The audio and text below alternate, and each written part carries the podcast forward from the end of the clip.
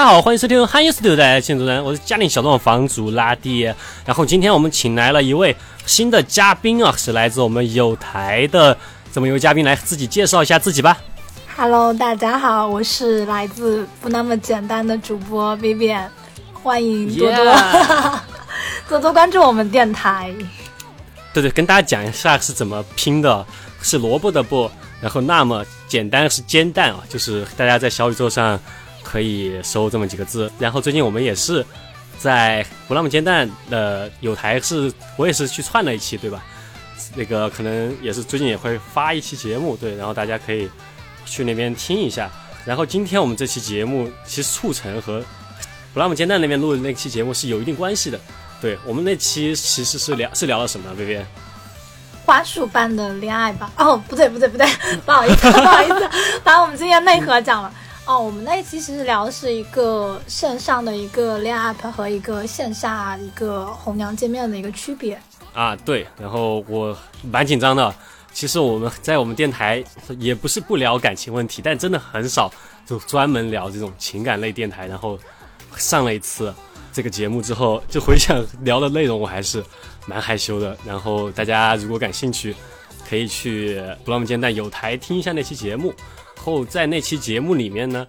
我和 Vivian 就突然就聊到了这么一部电影啊，最近、也是在这个社交网络上突然又翻红起来，那就是二零二一年的日本电影《花束般的恋爱》。嗯，然后呃，当时聊到这个的时候，就会发现，哎，我们两个居然都蛮喜欢这个片子的。然后其实最近因为很火嘛，然后我们的好多听友也有在说要不要录这么一期，因为当时出这个电影的时候，我们从来都没有聊过。然后我就在想，因为最近的讨论其实更多是因为，呃，那个《花束般恋爱》它宣布了要拍中国版，然后呢，大家就引起了这个一一次二二创热潮啊，就是大家都在写中国各地的《花束般恋爱》的这么一个二创剧本的这种热潮。然后所以说，其实大家的讨论其实很多都是比较调侃的，但其实有点就是《花束般的恋爱》这个 这个片子，我们在你的节目也说过，对于我来说是一个就是蛮痛的这么一个电影。其实，在当时看的时候，就是真的是感动的，呃，很厉害。然后到后面它真的大陆上映的时候，其实我都呃没有没有办法，就是再看，就是觉得我真的当时是蛮痛的一部电影。Vivian 呢？其实我跟你的感觉可能就不太一样。嗯 嗯因为我其实就是我之前有一个朋友，他也看过《花束般的恋爱》，其实观后感其实跟你一样的，就是感觉、嗯就是感觉有点意难平。但是我觉得嗯这两个主人公他们的过程是很很开心的，他们起码是找到了彼此就是对眼的一个人。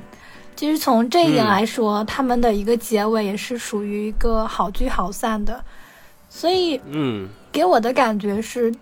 嗯，他们是一个很自然而然的一个过程。其实分开，其实电影当中也没有表现出那么的，就是嗯去舍离。给我的感觉是，嗯、后面是哪怕是没有一个情感了，但他们也是慢慢的嗯就是做了一个朋友。就最后一个结尾，不是他们各自有各自的对象嘛，然后就就招手说拜拜嘛。我觉得那一段其实，呃，其实感觉不算是意难平，算是变相的说了一个 ending、对，对对，虽然说也是老片子，但是还是稍微这个会分到我们电台，还是分到下班放映里面吧。然后所以说还是稍微做一下这个电影的基本资料的介绍。它是二零二一年上映的电影，然后它的导演，呃、导演其实是那个土井裕太，这个是一个电视剧导演，他其实导导过这个编剧做的那个蛮有名的电视剧叫《四重奏》，然后这其实这个片子一开始受到关注，是因为这编剧是《四重奏》和《东京爱情故事》的编剧原版裕二，呃，然后这个其实也是当时我呃我们会就是关注到这个片子的原因，他的这个主演也是最近呃刚刚结婚，但是也是比较火的日本演员菅田将晖，和在二零一五年因为垫底辣妹爆火的女演员有村架纯，对吧？就是这这样的一个阵容。然后现在其实已经过去了两年了，这片子可以说就是很各种数据也是比较稳定的嘛。现在豆瓣是在八点六分，然后 IMDB 是七点四分，票房的话是全球差不多是四千九百多万，它确实还算不错。这个当然是基本资料，然后待会我们可以再细节聊一聊，我们可以聊一下故事讲了什么吧，就是这个故事为什么会引起大家的共鸣。它其实差不多就是一个两个人，简单来说是从相遇到分手的故事，但是它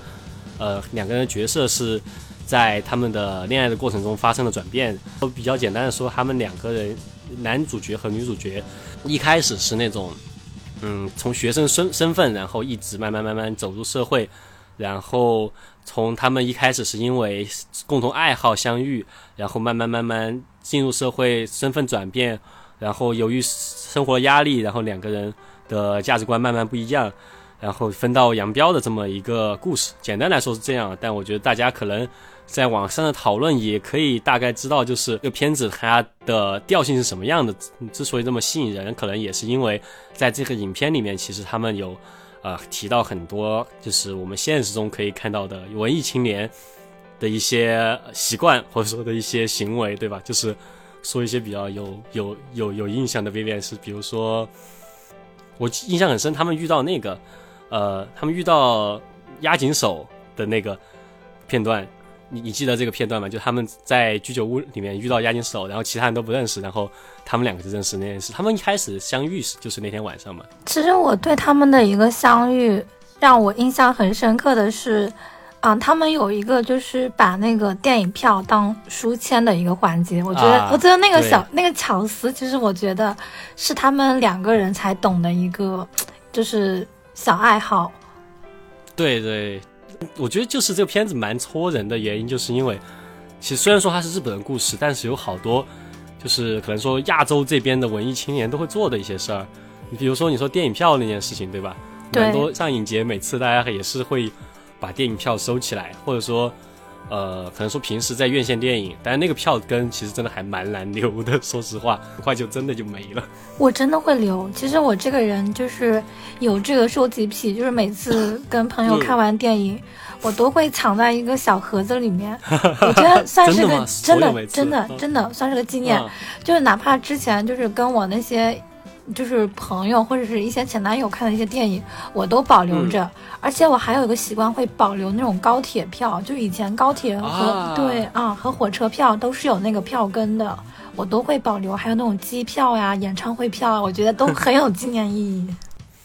对，然后印象还很深的是。嗯，就是我觉得大学的时候，可能大家都会有这种想法吧，就是因为因为因为你就是在大学生的时候，我觉得大家都会有一种感觉，就是自己的喜好啊这些是蛮特别的，大家会有这样的想法，不管你喜欢的是什么，可能你身边也有你圈子里的人，或者说哎，也有可能也不好遇到吧，毕竟是校园里面，但我感觉他们就是刚好在很多东西都很同频。聊一下，就是刚开始第一次看这个片子的感觉吧。就是说，刚才你其实也聊过嘛，你说过，就是我们两个感觉可能也不太一样。然后你其实第一次看的时候，你是什么样的感受？其实我第一次是在电影院看的，当时我的电影院哦，你是那次二二二二年的时候，对吧？嗯嗯。哦，我当时看的时候是一个就是恋爱的一个状态，就是恋爱的状态看，然后第二次看是以单身的状态看，就是两种不同的一个感觉看。二刷过了。对，第一次看是因为是正好在经历一段快餐恋啊，就是身心健康的恋爱吧。当时看的时候就感觉就是，嗯，我好像找就是遇到了一个很对的一个人。哦，是吗？你在看这个的时候，为什么？对。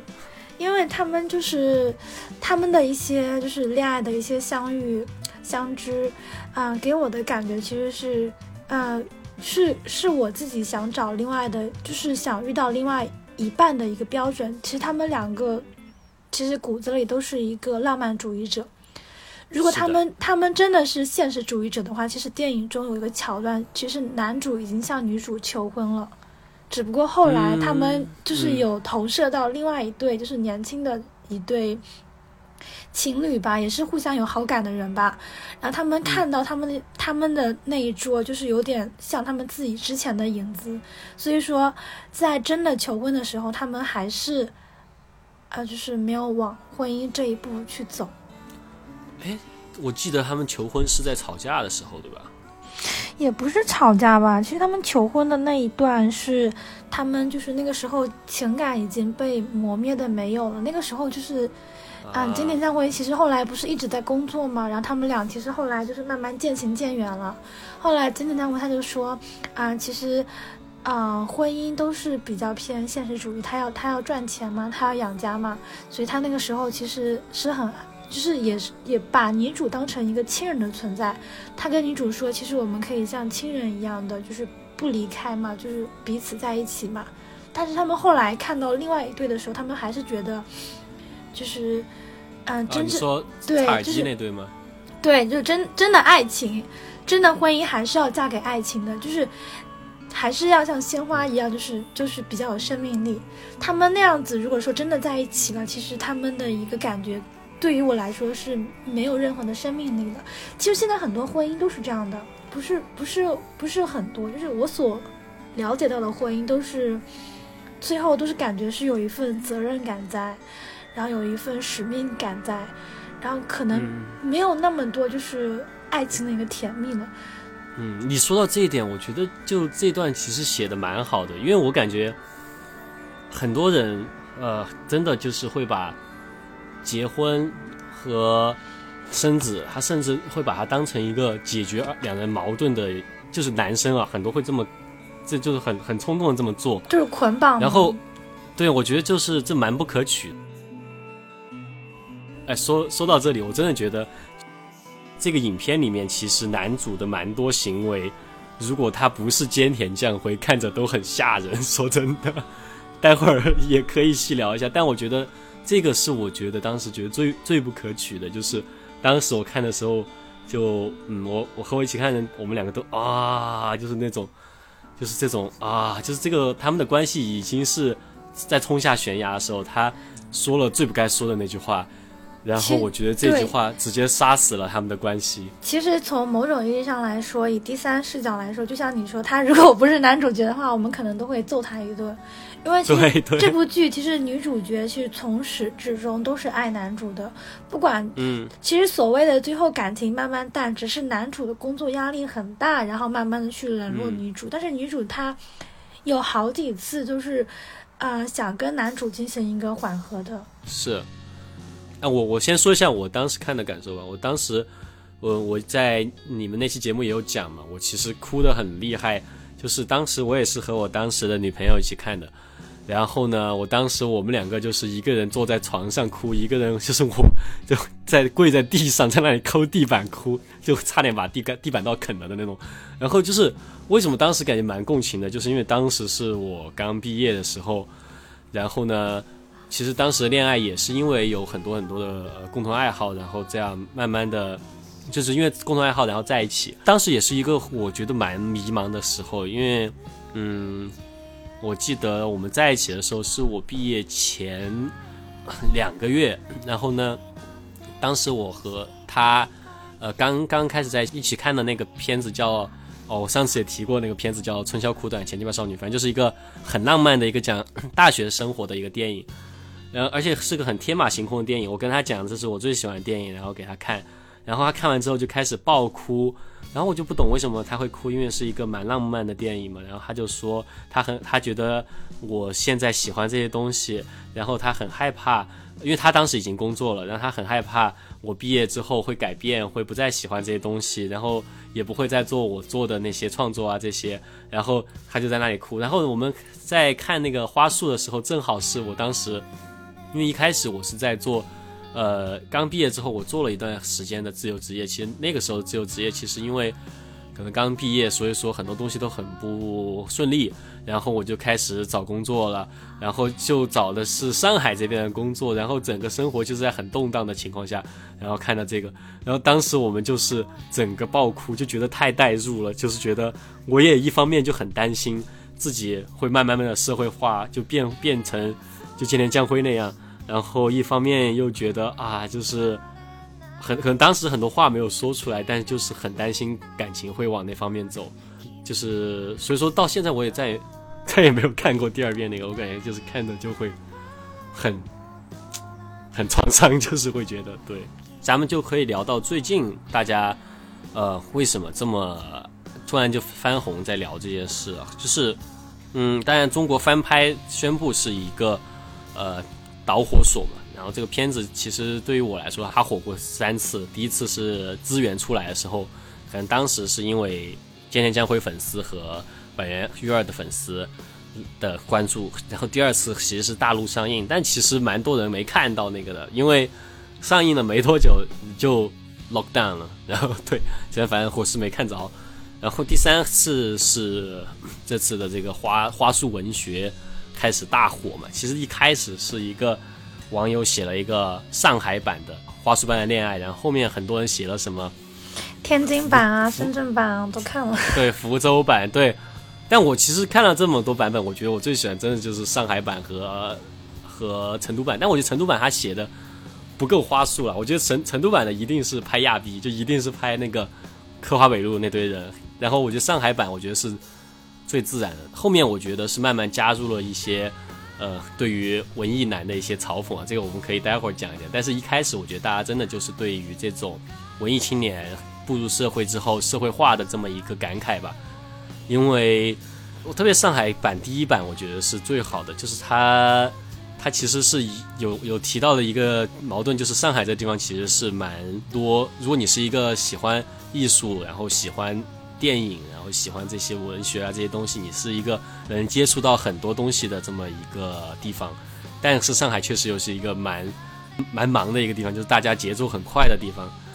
当，你可能刚来到上海，如果你是作为一个学生，或者是你是作为一个呃还没有去上班的人，你可能会花很多的时间去呃美术馆啊，或者说是去 jazz club 啊这些。但真当你上班之后，你会发现。就是这些美术馆真的是一个也去去不起，然后去买了这些上影节的票，然后又发现哦又有工作又又又去不了，就是这所有文学里面都会提到的一个最后的一个矛盾点，都是男主男主过于的社会化，也不买王国之泪开始玩原神，然后有的是高价就溢价卖出上影节的票，反正就是就是各种就是当地的觉得啊不够文艺的背叛文艺青年的这种行为，然后最后两个人分手。呃，我觉得这个能引起大家的一个共鸣，确实是，这也是这个片子能引起大家共鸣的原因，就是因为大家其实都有社会化之后，就和自己以前生活改变，或者说就是没有办法再那么文艺的这么一个呃过程。我其实印象很深，就是当时它上映的时候，呃，就是我当时工作的公司还是跟这个发行师有一些合作，然后在聊这个的时候，就是说。就当时我还在和那个跟我一起看《花束》的女朋友在一起，然后他当时我的领导说了一句：“进入社会这段时间是最容易分手的。”他可能就是随口这么一说，但我心里面真的就咯噔了一下，就真的会觉得那段时间这个这个片子就是有一种啊很害怕会发生这样的未来的感觉。其实二创的话，我是之前有听过，就是它的一些上海版，还有一些深圳版，但是可能就是。内容比较长，也没有仔细的去过多了解。嗯，但是我个人其实感觉就是你刚刚所说，就是你在跟你之前的也是因为工作的原因才进行一个分离，对吧？倒也最后结果并不是，但是但是就是会害怕，会有这种害怕的感觉。啊，但是但是我之前就是是有这样的一个就是。就是对方工作很忙，然后就是他的那个感觉，就是可能若即若离，就慢慢的就是会放弃掉这种情感。嗯，可能可能男生，可能我在花束般的当中，就今年将会演那个角色，他是想挣钱，把嗯最好的东西都给这个女孩子，可是殊不知，其实女生真的想要的就是一个陪伴。可能就是有点矛盾，可能就是当你给一个女生陪伴的时候，女生又想让你给她一些金钱上的一个，这这是一个怎么说呢？就是一一点金钱上的一个改变。但是真的你就是去工作，然后去为了就是生活去奔波去赚钱的时候，她又希望你去陪她，所以我就感觉你不能说女生不好，只能说你可能。没有给够他一个安全感吧？就也不是，我感觉其实像花束这种情况，嗯，可能真的就是因为我蛮喜欢他的台，哎，我忘了是台版还是港版译名，就是《恋爱的花期》嘛。我觉得其实他们表，当然表面上是社会化导致了菅田将晖这个角色越来越远离他们的这个小家庭，或者说他们这个这段关系，但是其实。嗯，你不得不说，就是人和人之间，他就是他并他有时候会有一段相交，但是到后面他就是会渐行，有可能就是会渐行渐远，因为每人和人还是不一样的。不管你们在相遇的时候有多少的共同点，但可能你说如果没有这次相遇，今天将会可能还是会选择这条路，因为他可能说，对于他来说，呃呃，他的对于生活的要求，或者说他他的原生家庭。是和那个女主女主是不一样，对吧？你他有来自他父亲的一些压力，对吧？然后他他可能就是会这样的一个压力，会让他嗯更希望能够赶紧的经济独立。然后对于女主来说，可能她就是不需要太多的这种，就是物质上她可能说 OK 就行。她的工作也是到后面也是这样嘛，但是她可能就说还是想保持原样，因为她自己的工作选择也是选择了一个和艺术更加相关的这么一个。工作，但是可能也是，虽然说他们两个人最后都没有成为所谓的艺术家吧，嗯，但是我觉得其实和做朋友一样，但是亲密关系的话，因为两个人毕竟还是要一起生活，所以说他们其实并不是说是谁社会化或者谁忽忽略谁，我觉得其实最后这个故事讲的还是就是这个恋爱的花期结束了，可能说今天将辉他最后他今天将辉的思路可能就是说，哎呀。就凑合过的那种感觉，但对于女主来说，可能她并不想要这样的生活。然后我觉得其实，其实是一个，你虽然说是一个悲伤的故事，但我又觉得这是一个蛮圆满的恋爱。就他们是把这整个故事，在整个恋情的所有爱情的部分全部耗尽了之后才分开的。然后最后虽然也很悲伤，但其实又引申出一个话题，就是真的谈了很久的恋爱，分手其实。会很难以走出来吧？就如果真的是恋爱的花期结束了，你会感觉到没有那么遗憾，而且其实也还可以一起，就感觉是一种关系的转型，就感觉你不会没有办法和他作为恋人，但是会作为朋友继续相处下去。然后，但是我感觉就是这个呃花束文学啊，越说到后面，就感觉它的风向。就越来越往呃，就是调侃的方向走了，因为确实我们刚才也有聊到嘛，就是这个呃，菅田将晖饰演的这个角色，他呢，其实如果不是菅田将晖，其实很多行为是蛮恶心的，就是蛮可怕的。呃，我印象比较深的，当然除了那个，就是说，嗯，就说他们要分手，就说让我们结婚吧，这一点是一个很典型的一个直男行为以外，还有就是说他在。第一次约会的时候，给对方看了三个小时的油罐绿色油罐的这件事情，然后也会让很多人带入身边的一些文艺男，然后这些其实也是深受其扰啊。然后，然后，哎，其实最近我感觉最近日本爱爱拍这种片子啊，就是呃，去今年啊去年的片子，那个松居大悟的那个稍微想起一些，还有之前那个剧场，其实都是。讲的类似的片子就是讲的，因为文艺喜好在一起，然后后面因为社会化分开的男女。但是在这两个片子里面，可能对于男主或者女主，或者一般都是男主吧，对于男主的这种文艺男的这种追求的讽刺，或者说对于他的这种嗯呃经常情绪不稳定的这种描写，可能会多一点。然后其实花束这个其实描写的是比较的唯美的，但是呢，就是跳出见天将辉这个。啊，外表之后，我们其实还是在里面看到了很多身边的文艺男的例子。我们也是在群组里面其实有讨论嘛，就是说，呃，跟文艺男约会，其实最近也有蛮多这种方头名视频。然后我就会说啊，跟文艺男约会，其实真的最可怕的就是和电影男约会。因为如果是其他文艺男的话，可能最多就是给你听首歌，或者说最多给你来听个 demo 或者怎样。然后，如果你要和电影来约会，就往往是要看一整部电影。像《菅田将晖》这种状况是比较吓人的，是直接看了三个小时，然后最后是看睡着，对吧？然后这个其实也是最近新的一些花束文学开始比较喜欢聚焦的点。有吧？我我希望他不要听啊！最近就是之前就是有接触到一位就是男嘉宾吧，啊，他他是他是我们录播客的嘉宾，他是比较喜欢音乐的，他是一个音乐的一个卧室的。我记得你讲对讲过，嗯，之前跟他对线的时候，因为他可能也是这个，我觉得搞音乐算是比较文艺吧，因为他本职工作也不是做这个的嘛，就会发现他是有一个自己的一个小世界，就是，呃，你跟他聊其他的，他可能不太感兴趣，但是一跟他聊音乐，他可能就是滔滔不绝，但但讲的话也很学术，我又听不太懂他的那些专业术语，然后我只能说，嗯，哦，嗯，哦，好的，好的，好的。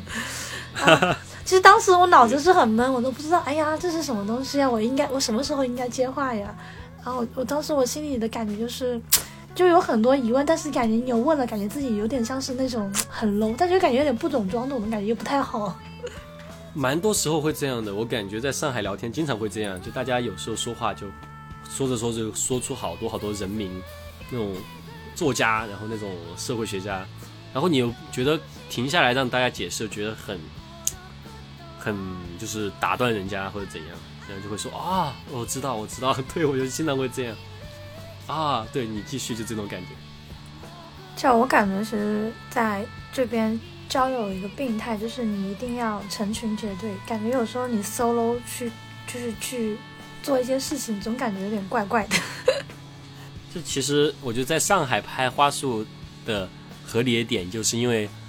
上海的这种 social 其实蛮多这种呃跟文文化艺术相关的场合，这种报菜名的这种讲话方式是蛮常见的。好像也不是在上海，我之前在成都有一次在 club 里面，呃遇到过一个人，然后跟他聊天真的是呃就是整个人非常的耗耗费精力啊，就是。当时我记得是我在 club 里面拍我的朋友举办活动嘛，然后呢，他他就说：“哦，你是拍东西的嘛？”我说：“对对对，我拍纪录片，然后平时也做些什么，就是自己的一些东西啊这些。”然后还有说：“哦，那你有没有看过那个那个那个人？”然后我当时还没到上海嘛，我就是那种我不懂就问，我说：“哦，我没看过。”他说：“ 那那个那个那个呢？”我就说：“、没有看过。”他说。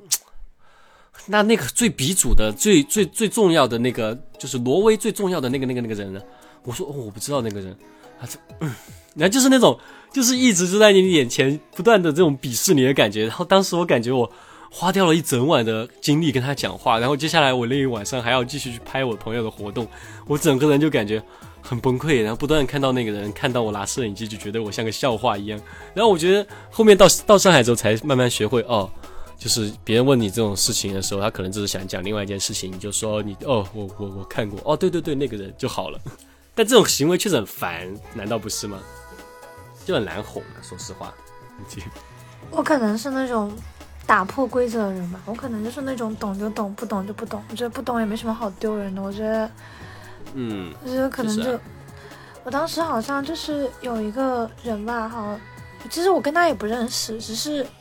在一个活动当中，可能我当时是一个人吧，他也可能很无聊，想跟我搭话吧，然后他，嗯、然后他可能就是，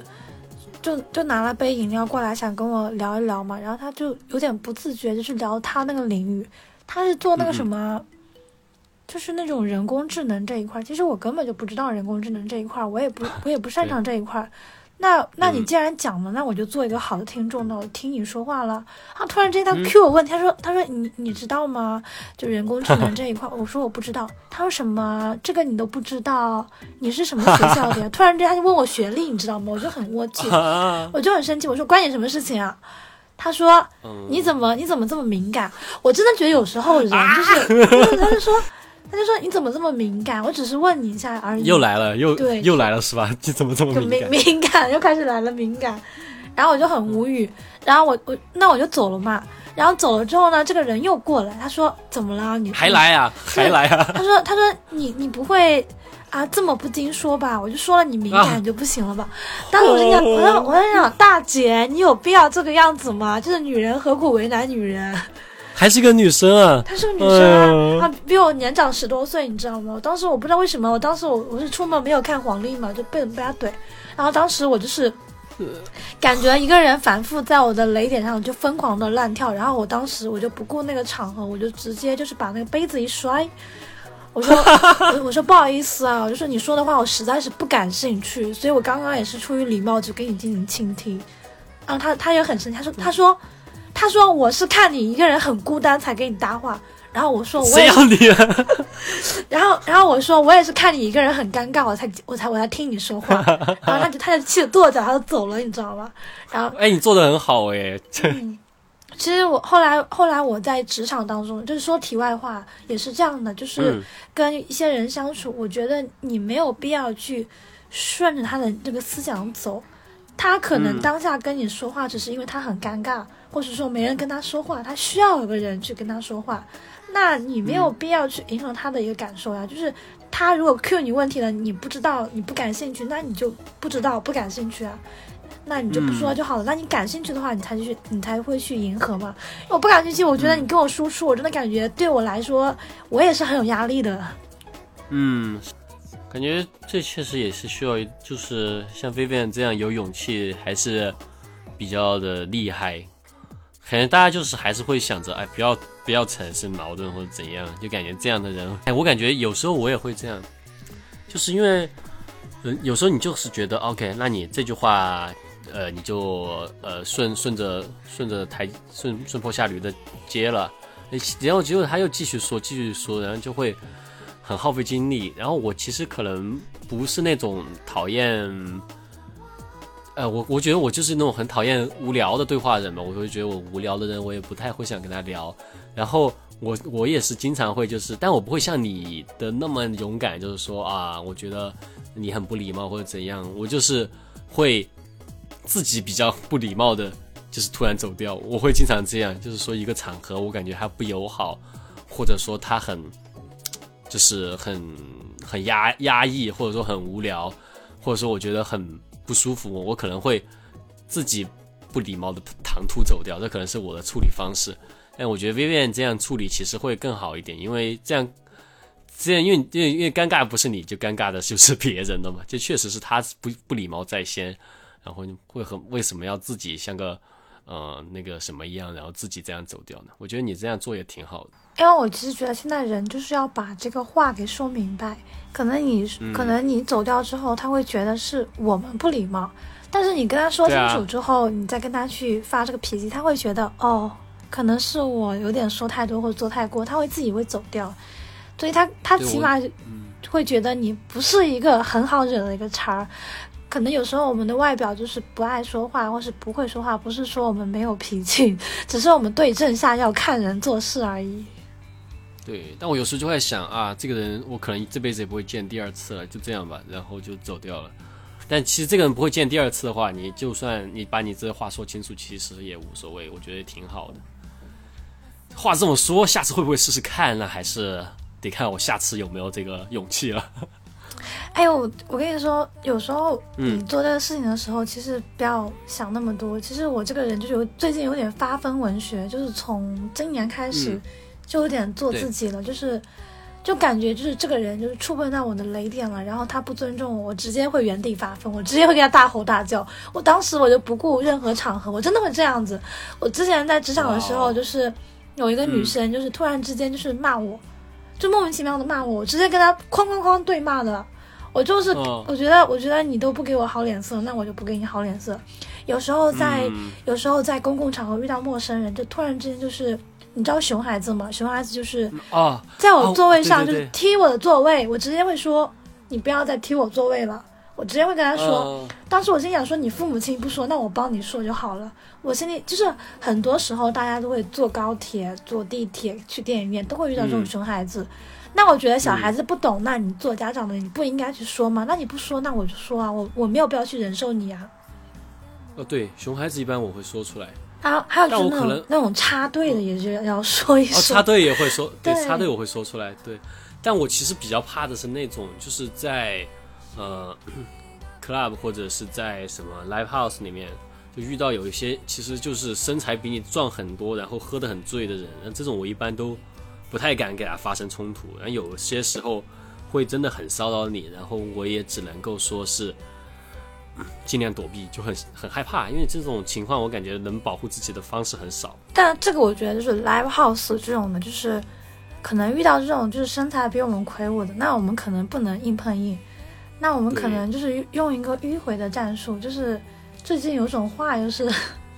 就是感觉你在骂他，但他自己不觉得他被骂了。我觉得这种的其实挺挺受用的。明面上是在捧他，其实实则是在骂他。我觉得也是挺好的。对，但我感觉在在 club 啊这些地方遇到这种骚扰的人，真的都是蛮就肢体上骚扰的，就真的很可怕。就一般这种情况，我就会觉得 OK，那我们全身而退就好了。对，这种的是有一点危险，因为一方面是鱼龙混杂，什么样的人都有。这可能可能另一方面就是时间比较晚，然后就免不了就是可能就是男生女生都是要注意安全的，对，在对在注意安全的情况下，就是尽量的不要去产生一个冲突，因为他可能已经喝醉酒了，就是人在不理智的情况下，你去跟他讲这种事情，其实已经没有任何用了。对呀，是啊，你没有办法用语言来跟他两个。那你就当倒霉了，你就你就你就你就你就当今天就是太倒霉了，就遇到点神经病吧，你就你就只能这么去自我就是去说。我觉得到时候尴尬是他了，反正这些人喝醉了之后真的是蛮吓人的。回到这个，回到这个最近的 最近的花束，对，然后感觉看完了一圈了，然后我觉得很期待，如果他真要拍在上海拍，然后真的能请到陈丹青、杜可风，然后来演一演。就像就像这个日本日版请到押井守一样，感觉这会蛮得劲儿的。要不就找那个网友来写吧，反正这个项目也刚启动。其实我觉得上海是个很浪漫的一个城市，就是上海滨江，它有个就是个大屏幕嘛，它是下面是有一些对，下面是有一些文字的。我觉得那一幕就是还就感觉就是有点浪漫的。谨慎期待吧，这个中国版。然后差不多，我们今天的节目就这样了。那观众朋友们，拜拜，拜拜！哎呦，我的嗓子哑了，拜拜。